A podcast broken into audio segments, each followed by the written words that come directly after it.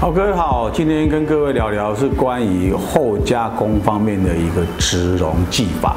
啊，植绒本身它是一个材料哈，那呃，早期我们常常在一些潮梯上面会看到一些图案的一些印纹，它上面也许有人用 bling bling 的亮珠，可能有用一些植绒摸起来有手感的一些像绒布一样的质感，还有一些比较高级的一些礼盒哈，那里面它也许也会用一个泡壳。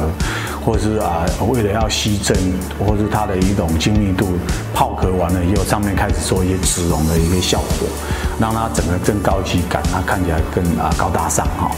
那这几年慢慢被应用到一些平面的载体上面，像书籍上面的一些植绒的一些效果啊，那又增加一些啊设计的丰富性。那如果说把它转换到一些那个包装物啊，或是立体物啊，或是硬件上面啊，也也有慢慢有这样子的一个啊。啊，设计商品啊，面试跟各位来做一些啊有趣的一个互动，所以现在植绒材料其实是无上限的被我们设计来说啊使用在可啊创业的空间当中。好，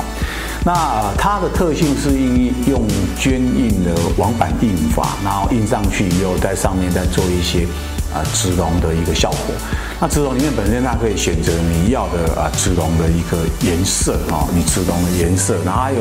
可以啊选择植绒的啊绒的那种长短哦，那整个让它啊这个效果会更好。甚至于在啊比较一些啊呃好一点的那个啊设计上面，它在植绒后面你还可以再做一些加工哦，植绒后再做加工。那这些东西都是啊。不断的被一些后加工的工艺跟材料，呃呃，就是说呃推陈出新，然后我们设计也去善用、去尝试、去实验，才会有一些好的这一些啊作品慢慢在市面上被我们所接触或是啊使用。好，今天介绍到这边。